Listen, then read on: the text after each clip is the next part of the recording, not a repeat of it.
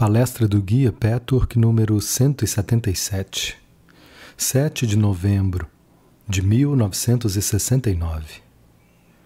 Prazer, a plena pulsação da vida. Saudações para todos os meus amigos que estão reunidos aqui para obter nutrição e verdade, da maneira que necessitam no momento. A palestra de hoje à noite trata do tópico do prazer o significado e a importância do prazer no esquema do universo, bem como na vida da entidade humana individual. A religião fala da suprema bem-aventurança de ser. A maior parte do tempo, contudo, isso é entendido de maneira completamente errada. A bem-aventurança de ser é vista como um estado que é totalmente diferente do estado humano de prazer absoluto ou de potencial para ele. Portanto, essa bem-aventurança parece muito distante da experiência humana. Ela parece ser algo desencarnado e realizável somente aqui, somente daqui a éons de distância. Porque esse tipo de bem-aventurança parece tão irreal para o homem e tão desligada daquilo que ele até mesmo considera realmente desejável, ela permanece, no máximo, uma vaga teoria. Na realidade, não há essencialmente nenhuma diferença entre o estado último, espiritual de bem-aventurança, e o potencial humano para vivê-lo. Só o que muda é o grau de intensidade. Embora nenhum ser humano seja capaz da profundidade de experiência que é possível para a consciência não estruturada, altamente desenvolvida, o prazer continua sendo prazer. O prazer espiritual não é etéreo, sem corpo. Mesmo a consciência não estruturada não é desprovida de forma, ela cria os corpos sutis, os quais consistem de energia fluente na forma mais pura. Essa forma energética não conhece obstrução. Ela é o próprio prazer. A matéria grosseira do corpo humano representa uma obstrução que só pode ser superada quando a personalidade total obtiver harmonia com os fluxos de energia de origem cósmica. Um ser humano muito liberado, com poucos ou nenhum bloqueio ou inibição, sem distorções ou negatividade, é capaz de um alto grau de prazer. Pois então a energia dos corpos sutis penetra o corpo superficial. Nós temos falado com frequência sobre o fato e você sabe disso por sua própria experiência, de que o conflito entre o anseio por prazer e o medo dele é um dos conflitos mais básicos do homem. Essa noite discutiremos a necessidade legítima de prazer e seu propósito para a entidade humana. Eu mostrarei que essa necessidade não apenas está em oposição à verdadeira autorrealização espiritual, como muitas pessoas. Desculpa.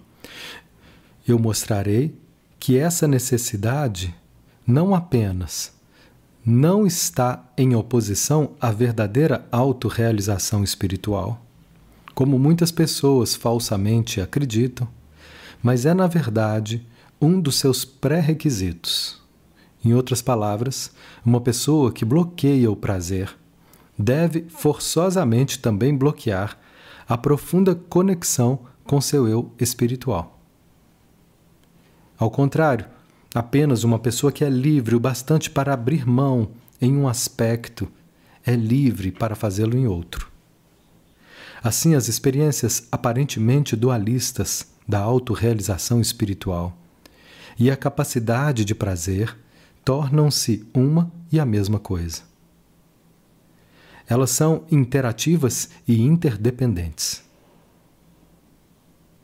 Falaremos também sobre as obstruções que o impedem de atingir a profunda experiência do prazer absoluto. O que são essas obstruções?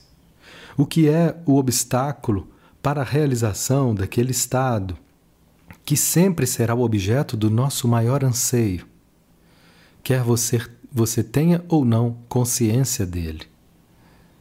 Ao mesmo tempo que deseja por esse prazer, que anseia por esse prazer, você, na sua própria alma, obstrui esse desejo profundo e está, portanto, em um estado de guerra consigo mesmo. Eu não desejo demorar-me muito sobre o significado cósmico do prazer. Como eu já disse antes, isso sempre se depara com o perigo de fazê-lo parecer muito distante da sua vida imediata. Na realidade, esse prazer não é de forma alguma remoto, pois toda realidade cósmica se aplica a qualquer estado no agora. É fácil, contudo, interpretar e aplicar mal essa verdade. Só quando uma pessoa atinge o ponto de ser capaz de se abrir para o fluxo interno, de remover todas as obstruções e bloqueios interiores, de forma tal que um alto grau de bem-aventurança seja experimentado, é que ela saberá profundamente que o prazer humano é essencialmente o mesmo que o estado cósmico de bem-aventurança, que o prazer espiritual e o físico não são opostos, mas uma coisa só. O prazer real é intensamente carnal e intensamente espiritual. Não há divisão entre o estado carnal e o estado espiritual do homem. É por isso que não existe necessidade de se alongar nesses aspectos filosóficos do prazer no esquema da criação. A única coisa que eu gostaria de mencionar a esse respeito é que o estado último de liberação, de ser cósmico, é o prazer total. A realidade última é o prazer.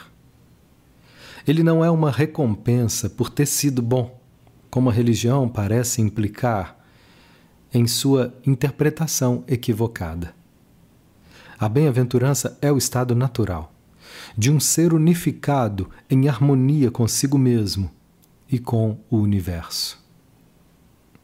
Quando falamos de prazer, devemos deixar claro o que se quer dizer. Eu não me refiro a passatempos prazerosos da mente. Não me refiro a substitutos e fugas superficiais.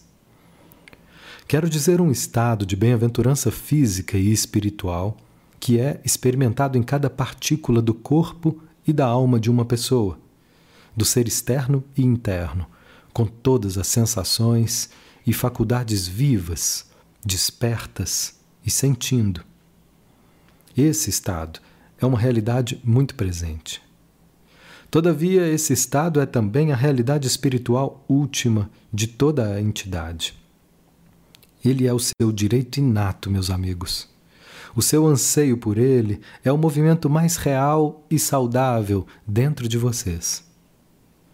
São as suas confusões, e divisões dualistas que criam as concepções errôneas, medos e vergonhas a respeito do prazer, que são tão desnecessários.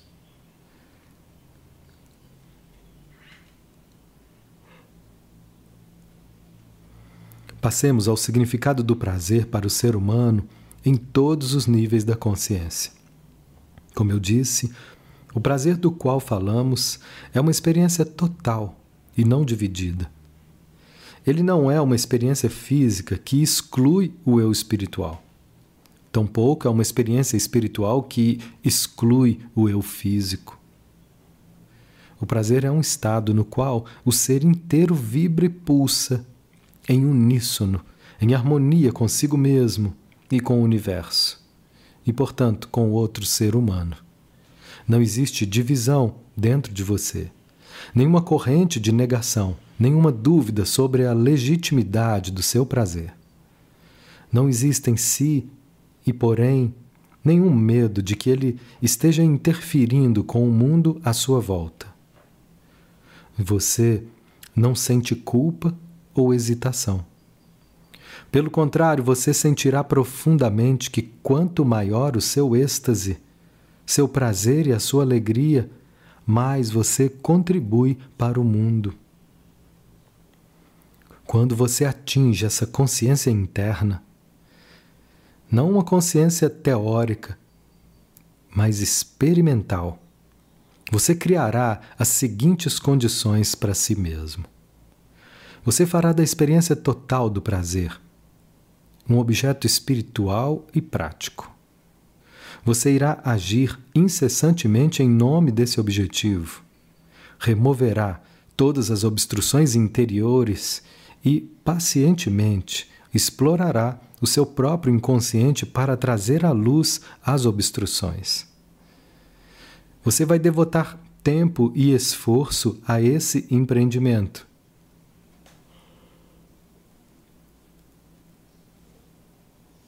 vai sentir de forma crescente que a satisfação pessoal e o prazer aumentam o crescimento e a realização espiritual, e vice-versa. A capacidade de viver íntima e completamente com seu corpo, sua alma e seu espírito será o alvo que vai desenvolver simultaneamente com a sua autopurificação pois uma não pode existir sem a outra. Eu direi mais sobre esse aspecto mais tarde. Discutamos agora o que significa o prazer pleno em todos os níveis da personalidade humana. No nível físico, a saúde e bem-estar são totalmente regulados e dependentes do estado de prazer que um corpo humano é capaz de permitir uma vez que as correntes de prazer são também as forças da vida, saúde, da autorrenovação e regeneração. A sua saúde e longevidade são resultados da sua capacidade de prazer. Ao contrário, na medida em que você se nega o prazer por causa de vergonhas, medos, concepções errôneas, negatividades, impurezas, nessa mesma medida, você separa o seu corpo da fonte do fluxo universal. Você já me ouviu dizer, por muitas vezes, que cada entidade humana é um universo em si mesma, um microcosmo representando o universo macrocósmico. As mesmas leis e condições se aplicam à entidade humana e ao universo. Assim, se o seu universo interno está em harmonia consigo mesmo, o fluxo universal de poder, de cura espiritual, de vida, saúde e prazer que permeia toda a criação também o permeia. Você se torna parte do universo e o universo se torna parte de você. Você transcende as suas limitações estruturais, mesmo enquanto, mesmo enquanto permanece no seu corpo a abundância universal e ilimitada de vida, sempre autorrenovadora, vai fazer parte de você.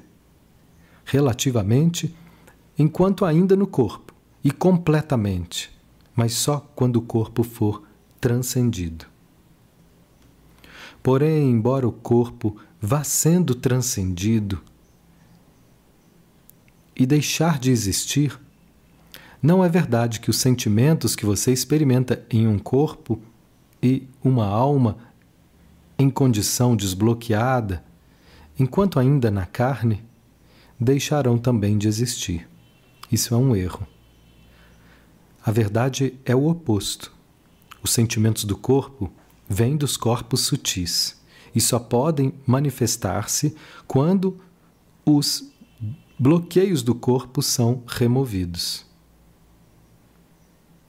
Assim, quando a existência corporal for transcendida, esses mesmos sentimentos vão manifestar-se muito mais fortemente, porque não serão bloqueados pela matéria grosseira da existência física. É importante compreender que os sentimentos de prazer e bem-aventurança que você registra no seu corpo não deixarão de existir em uma existência além da vida da terrena. Eles serão intensificados. Você será mais capaz de sustentar os sentimentos de prazer absoluto, êxtase, bem-aventurança, amor e aquilo que é chamado de sexualidade nessa esfera terrestre, a fusão com outro ser, a fusão total com outro ser. Estou falando daquelas entidades que deixaram para trás os falsos medos e as obstruções, pois as entidades que não o fizeram não terão existência espiritual diferente daquela que vivem na Terra. Qualquer tipo de doença ou deteriorização física, incluindo a morte física, é uma manifestação de divisão, conflito e negação do prazer. Portanto, é correto dizer que o desenvolvimento espiritual necessariamente traz um aumento de prazer.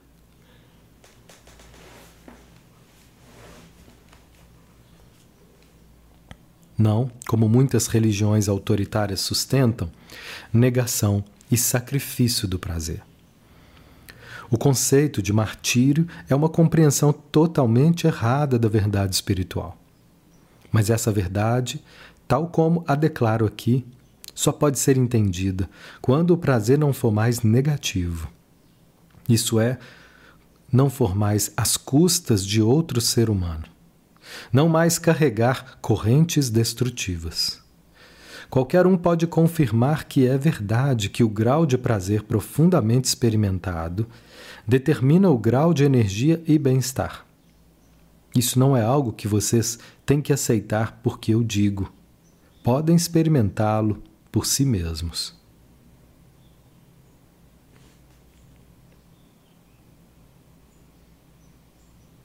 Agora vamos passar a um nível mais profundo na discussão da importância do prazer. O prazer é, pelo menos, tão importante do ponto de vista psicológico quanto do ponto de vista do bem-estar físico. Mas o processo de desenvolvimento das atitudes psicológicas e de fazer escolhas que, por fim, levam ao prazer podem parecer obscuro ou difícil a princípio. Como é que você pode assumir a autorresponsabilidade madura? Como aceitar as dificuldades da realidade temporária que o cerca e que é, com efeito, a expressão do seu estado interno atual? Como se pode pedir que você lide com as frustrações que cruzam o seu caminho e dê conta delas. Naturalmente que elas surgem em seu caminho, em última análise, por causa das suas limitações interiores. Mas não obstante, você tem que aceitar essas limitações e isso não é fácil. Como você pode realmente querer abrir mão das várias maneiras pelas quais você vicia e bloqueia sua integridade, as maneiras pelas quais você quer secretamente enganar a vida e que outros carreguem o fardo da responsabilidade pelos seus erros. Como você pode verdadeiramente se comprometer com a integridade, com a verdade, com a mais profunda honestidade e uma abordagem positiva da vida. Como você pode desejar abandonar o prazer negativo, as pseudo-satisfações dos seus fingimentos, a sua representação, suas defesas.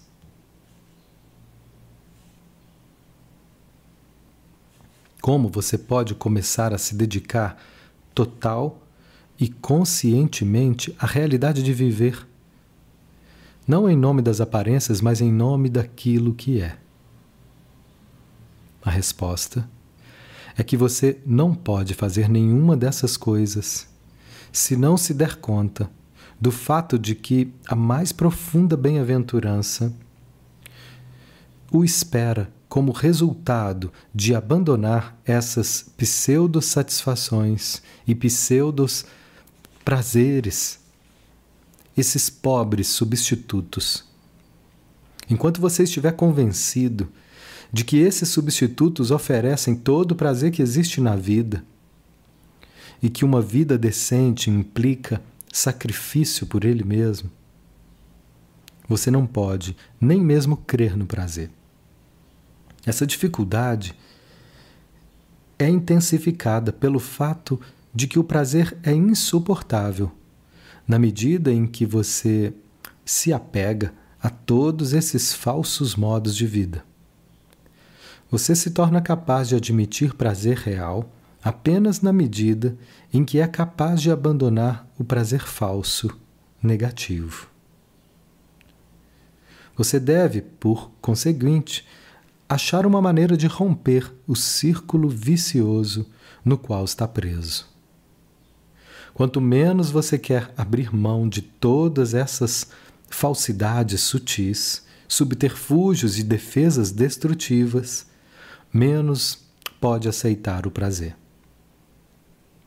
Portanto, você não pode acreditar no prazer. Segue-se que você não pode querer abandonar aquilo que o impede de experimentá-lo. Assim, não existe vontade real ou compromisso verdadeiro nem para com o prazer, nem para com o abandono dos padrões destrutivos, inibidores da vida, de sentimentos e ações que impedem o prazer. Esse é o círculo vicioso. Aceitar a realidade e a autorresponsabilidade madura parece ser uma dificuldade intransponível se a realização do, pra do prazer não for um subproduto simultâneo. Por isso podemos dizer com absoluta certeza: na medida em que você insiste em ser uma criança irresponsável que quer fazer com que os outros paguem pelas suas ações ou pela falta delas, na medida em que você quer, de modo secreto e neurótico, enganar a vida, na medida em que você sacrifica a sua integridade de todas as maneiras, nessa mesma medida, você não pode experimentar o prazer. O seu próprio ser mais interno faz com que isso seja impossível. A sua energia está engajada nessas atividades internas negativas. Mas é igualmente verdadeiro que, na medida em que você assume total autorresponsabilidade, na medida em que você se ama e se respeita, porque internamente não mais trapaceia das mais sutis maneiras, nessa mesma medida, você se torna mais e mais capaz de realizar o prazer. É também verdade que quanto mais você pode esperar uma existência plena e bem-aventurada no futuro, menos difícil parecerá e será abrir mão desses padrões destrutivos no mais profundo nível inimaginável, suster-se sobre as próprias pernas, aceitar frustrações necessárias. Essa equação da aceitação de total autonomia com capacidade para o prazer é muito importante e deve ser compreendida, pois uma não é possível sem a outra.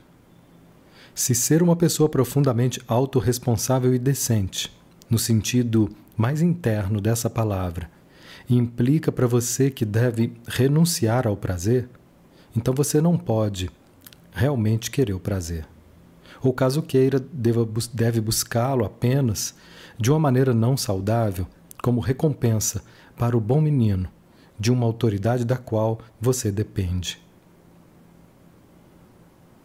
Por mais difícil que pareça a princípio, obter a identidade própria e a autonomia, no sentido mais verdadeiro das palavras, você vai querê-las se souber que o seu medo do prazer vai desaparecer proporcionalmente ao progresso da autopurificação. Na medida em que você assume o que parece de início a dificuldade da idade adulta, com todas as suas ramificações, algo em você irá relaxar e sentir-se cada vez menos ameaçado. Ao invés disso, você vai tornar cada vez mais aberto para o prazer no seu significado mais total e profundo. Todos vocês podem meditar sobre essa questão, sobre a conexão entre maturidade emocional e tudo o que ela implica, por um lado, e sobre a realização do prazer pessoal, por outro lado. Isso realmente é muito lógico, meus amigos. Você sabe que só pode amar realmente quando é responsável por si mesmo. Não quando se aferra ou depende, se aferra a algo ou depende de uma outra pessoa. Tal dependência pode ter a aparência superficial do amor. Mas você já experimentou no seu trabalho, nesse patchwork, que nada pode ser mais distante da verdade. De fato, a dependência provém do medo e cria um medo ainda maior. Portanto, ela inevitavelmente também cria ressentimento e ódio. Você tenta com muita força ocultar esses sentimentos, porque é ameaçador experimentar ódio pela pessoa de quem você precisa e depende. O amor só é possível quando você é livre, quando você é uma pessoa em si mesmo sem depender de outra.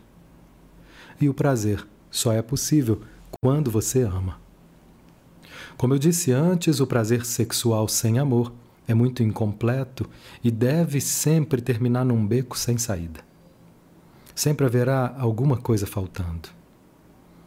A sexualidade sem amor é uma expressão de uma divisão interior entre o espírito, a alma e o corpo. O prazer é totalmente unificado quando você está amando e expressando a si mesmo como um ser sexual. Você, então você é também um ser espiritual. Isso significa que você possui integridade emocional e mental.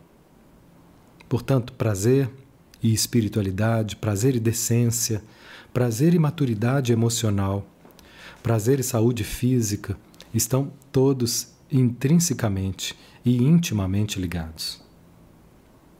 Agora consideremos as obstruções ao prazer.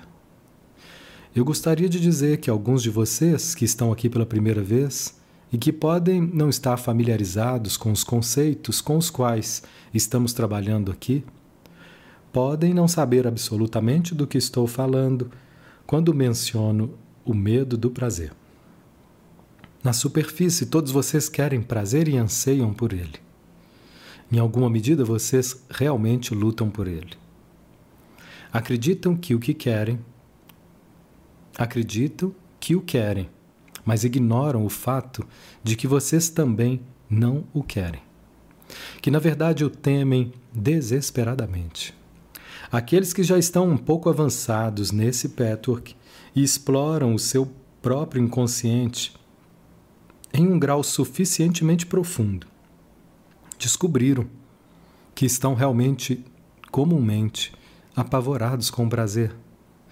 Talvez tenham mesmo mais medo do prazer do que dos sentimentos negativos em seu interior, ou que lhes vêm de outros. Eu já apontei anteriormente a conexão entre o medo de sentimentos negativos em si mesmo e nos outros e o medo do prazer em seu interior. Pois é somente porque você teme o prazer que vocês estão inadvertidamente, mas de uma maneira lógica, querendo o oposto, desprazer. Você então necessariamente teme os resultados desse desejo negativo, pois, bem no fundo, você sabe que aquilo que você quer vai se realizar. E quanto menos consciente você é daquilo que quer, mais teme o que irá acontecer. Eis porque o medo da morte, portanto, sempre indica um desejo inconsciente da morte. Medo do prazer tem que se tornar consciente para que você possa combatê-lo. Se não o for, a sua luta contra esse medo inconsciente do prazer vai se manifestar conscientemente em uma luta excessiva pelo prazer, em uma ansiedade em não ser capaz de realizá-lo, em um pessimismo ou mesmo desencanto a respeito dele. Essa batalha inconsciente fará com que você flutue entre dois extremos danosos: resignação e superatividade compulsiva, cega e, consequentemente, não apropriada. Esse comportamento obstrui a obtenção do prazer em um grau considerável. Ao contrário, o prazer se torna possível quando o estado, tanto da mente quanto das emoções, é calmamente confiante, tranquilamente expectante e receptivo, paciente e não ansioso, sem pressa e despreocupado. Recapitulando, quando falta o prazer, uma das primeiras obstruções pela qual se deve procurar é a dicotomia entre a luta ansiosa e a resignação desesperançada, que deriva de uma rejeição inconsciente do, reju do resultado desejado. A falta de consciência de que você teme o que deseja deve ser transformada em uma consciência aguda e direta disso. Tal coisa não é fácil, mas é certamente possível nesse patchwork. Qualquer um que o queira seriamente pode obter a consciência desse medo e dessa rejeição inconsciente ao prazer. Eu disse na última palestra que as suas criações negativas, seus prazeres negativos, devem ser trazidos à consciência para que sejam superados. Da mesma forma, é necessário estar em contato com a sua negação do prazer. Eu poderia seguramente dizer que nenhum ser humano está completamente livre dessa negação. Ela somente varia em seu grau. Eu digo até mesmo aqueles de vocês aqui que estão relativamente livres do medo do prazer. Não subestimem aquelas áreas em seu interior onde vocês fogem do prazer como se ele fosse um perigo.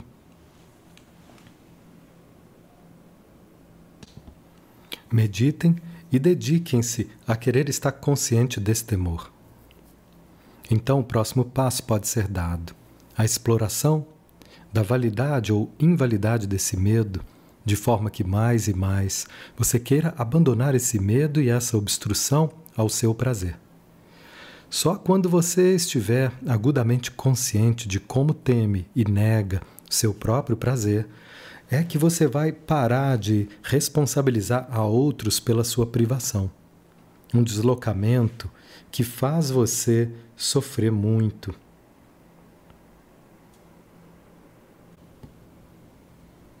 O profundo fardo interior de ficar confuso e desesperançado a respeito de não atingir o que você anseia profundamente, então vai se dissolver.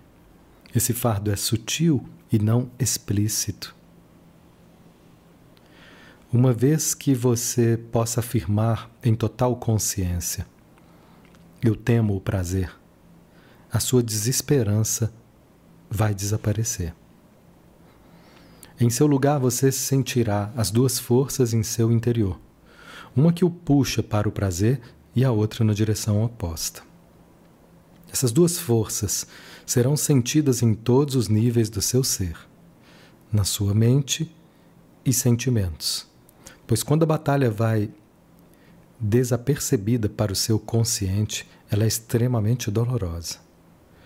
Uma vez que você saiba da sua existência, pode começar a resolver o conflito. Nunca é possível lidar com ela enquanto estiver inconsciente.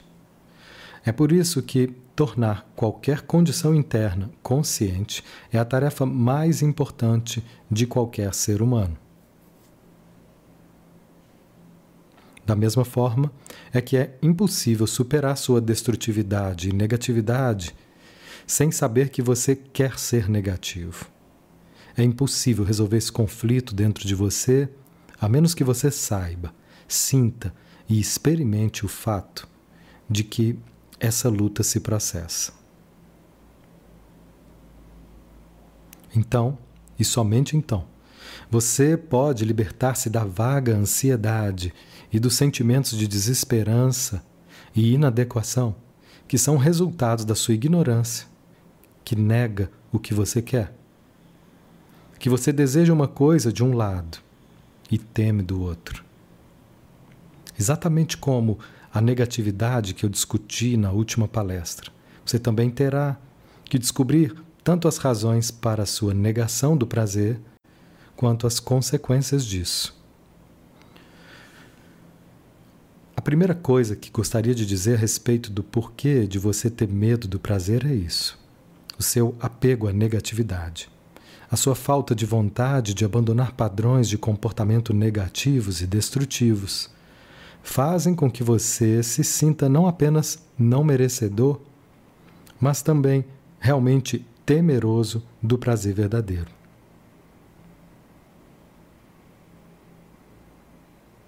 é muito assustador para você. Está aberto para ele, porque a sua negatividade cria um estado de alma e corpo que é essencialmente incompatível com o prazer. A sua negatividade cria tensão, separação, contração. Ela vem de uma excessiva orientação em direção ao ego. Portanto, é totalmente estranha a um estado de prazer. O prazer é sempre, de certa forma, mais ligado a satisfazer objetivos do ego que a preencher a real e legítima necessidade de uma entidade banhar-se na luz do prazer supremo. O prazer negativo acolhe as três atitudes que estão na raiz de toda a destrutividade e de todo desvio: orgulho, obstinação e medo. Onde há orgulho, obstinação, medo, necessariamente haverá um estado de contração. Não se pode abandonar completamente. Não importa quais as abordagens terapêuticas utilizadas ou quão boas elas sejam, se o orgulho, a obstinação e o medo não forem abandonados. No orgulho, na obstinação e no medo, a estrutura do ego torna-se mais rígida e tensa. A obstinação, vontade egoísta, clama eu, eu, eu, e quer satisfazer o pequeno eu o eu que baseia sua existência somente na personalidade exterior, consciente do ego, ignora e rejeita completamente a consciência maior, a consciência cósmica, universal, da qual o eu é uma expressão. A menos que a pessoa total esteja unificada com essa consciência maior que transcende o ego, torna-se imperativo o apego ao ego. Esse não mereceria tanta ênfase caso não acreditasse falsamente que o eu é aniquilado no momento em que o ego não é o único regente da vida humana. Portanto, quando você se identifica exclu exclusivamente com o ego, você não pode se identificar nem com a consciência maior, nem com sentimentos no seu corpo, pois ambos vão de mãos dadas. A experiência direta de sentimentos espontâneos no seu corpo é tanto uma expressão de verdade universal do ser, quanto a orientação, a inspiração e o conhecimento que fluem espontaneamente para dentro de você, quando ocorre a identificação com o você, que se estende para além da consciência do seu ego. Se você se identifica com o ego, você cria uma tensão na estrutura do ego que diz, com efeito, é o mundo do meu ego que conta. Ele é tudo que sou, portanto não posso abrir mão dele. Se eu fizer, deixarei de existir. Com essa atitude, o prazer se torna impossível, pois o prazer total, real, depende da capacidade do ego de abandonar-se e deixar-se transportar e vivificar por um poder maior dentro do corpo e da alma.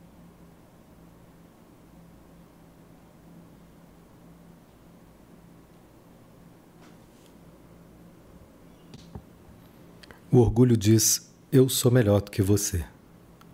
O orgulho significa separação, o domínio sobre o outro, tudo que se opõe a um estado de amor. O orgulho pode também manifestar-se como Eu sou pior do que os outros. Eu sou indigno. Eu não tenho valor. Mas eu devo ocultar esse fato. E assim eu vou fingir que eu sou mais. Esses pensamentos não são articulados, é claro, mas eles podem não ser totalmente inconscientes.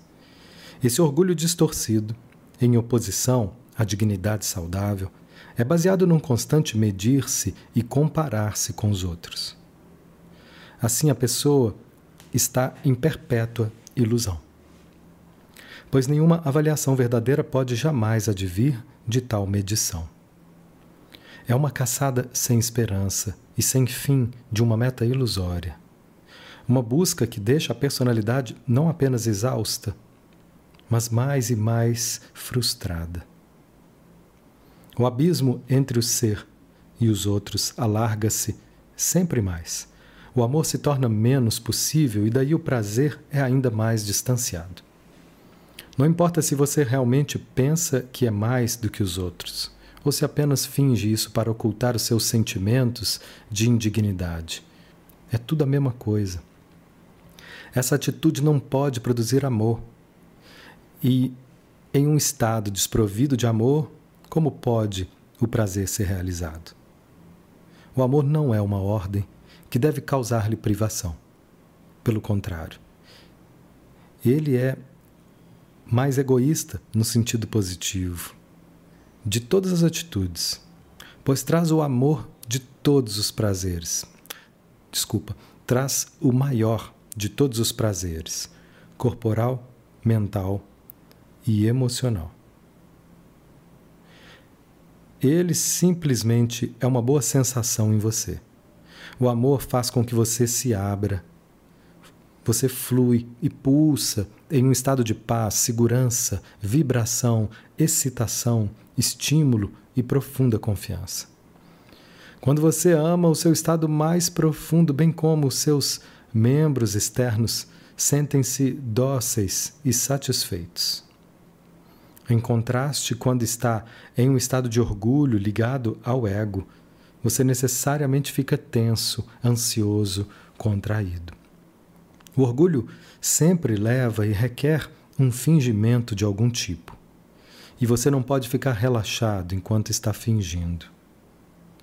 Um estado relaxado e livre de conflito e fingimento é o pré-requisito absoluto para o prazer. O medo, desnecessário dizer, é uma contração total. Nele, uma pessoa não pode confiar em si mesma, em ninguém mais e no universo. Portanto, o ser que teme não pode desvencilhar-se de si mesmo. O prazer é irrealizável quando a personalidade está presa ao ego, atada com vontade egoísta, obstinação, orgulho e medo acorrentada a criações negativas, ao conflito dentro de si mesma que nega sua própria negatividade. E assim não sabe que a negatividade existe. Assim, a personalidade não conhece a natureza do seu próprio sofrimento. O ser está preso no conflito de, há um tempo, querer e temer o mesmo resultado. A inconsciência desse conflito leva à frustração e o descontentamento e à responsabilização de outros por aquilo que falta. Essa acusação, por sua vez, provoca ressentimento, amargura, raiva e desafio. A confusão que resulta é um tormento para a alma. Como eu já disse, a realização do prazer que todos vocês profundamente anseiam advém do abandono de todas essas atitudes destrutivas aprofundando a questão do relaxamento. Um estado interior totalmente relaxado é preciso para o prazer. Mas o relaxamento não deve ser confundido com passividade, apatia, paralisia ou inércia. O verdadeiro relaxamento é um movimento constante, harmonioso. É o movimento do universo. Qualquer entidade humana que seja livre o suficiente para estar nesse estado unificado de prazer sentirá o ritmo pulsante do cosmos e estará em harmonia com ele. Esse ritmo prazeroso do universo está em cada universo microcósmico. Experimentá-lo quer dizer estar afinado com muita precisão ao ritmo cósmico por dentro. Significa seguir não as distorções, mas os movimentos da alma, que são reflexos do cosmos maior. Para estar assim afinado com uma calma interior, para estar assim afinado, uma calma interior deve prevalecer. Toda agitação da mente deve aquietar-se.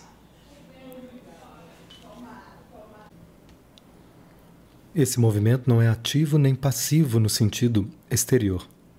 Antes, ele combina uma atividade interna e um movimento do ritmo mais prazeroso com uma calma receptividade interna e aparente imobilidade. Essa imobilidade não contradiz o movimento, mas é uma parte intrínseca dele. Você vê o que parece ser uma contradição no nível do ego torna-se uma unificação em um nível diferente. No estado unificado não pode existir divisão nem conflito entre aspectos do ser. Não pode haver pressão, pressão nem conflito tenso. Nesse estado não há ameaça do tempo, pois ele é atemporal, mesmo agora enquanto você permanece na carne. Naturalmente não se discute que esse estado não pode ser realizado o tempo todo. Mas ele pode ser realizado repetidamente, a cada vez deixando você uma pessoa mais forte, mais completa, com seu ego plenamente intacto e ainda assim mais integrado com o eu maior. Agora já é óbvio que o desenvolvimento, o crescimento e a evolução do indivíduo deve devem trazê-lo mais frequentemente a realizações desse estado. Esse estado unificado é mais significativo e intensamente experimentado em um relacionamento de amor. Mas de formas diferentes você o experimenta em tudo que faz, no modo em que você vive e se move e existe na consciência universal em todos os seus empreendimentos e no seu próprio ser. É possível transcender qualquer dado momento, não importa o quão desprazeroso.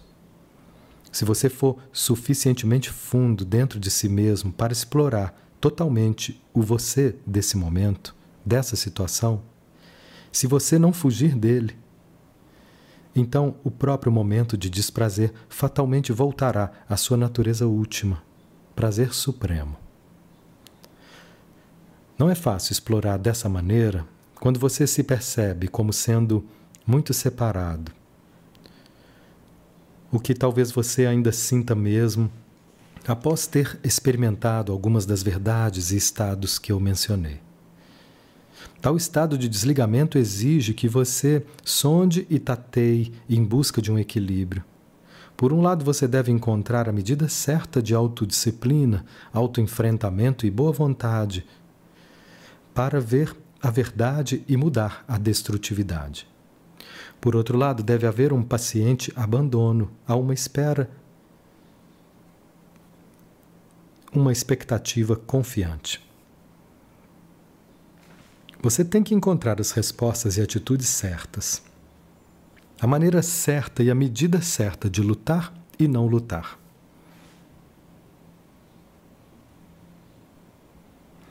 A sua memória de um estado semelhante no passado será de pouca ajuda. A verdade deve ser recapturada de novo a cada vez. A memória somente o ajudará a saber que a verdade pode ser alcançada e que ela não é uma ilusão. Não, não é fácil transcender o seu agora e viver de acordo com um ritmo cósmico no seu interior.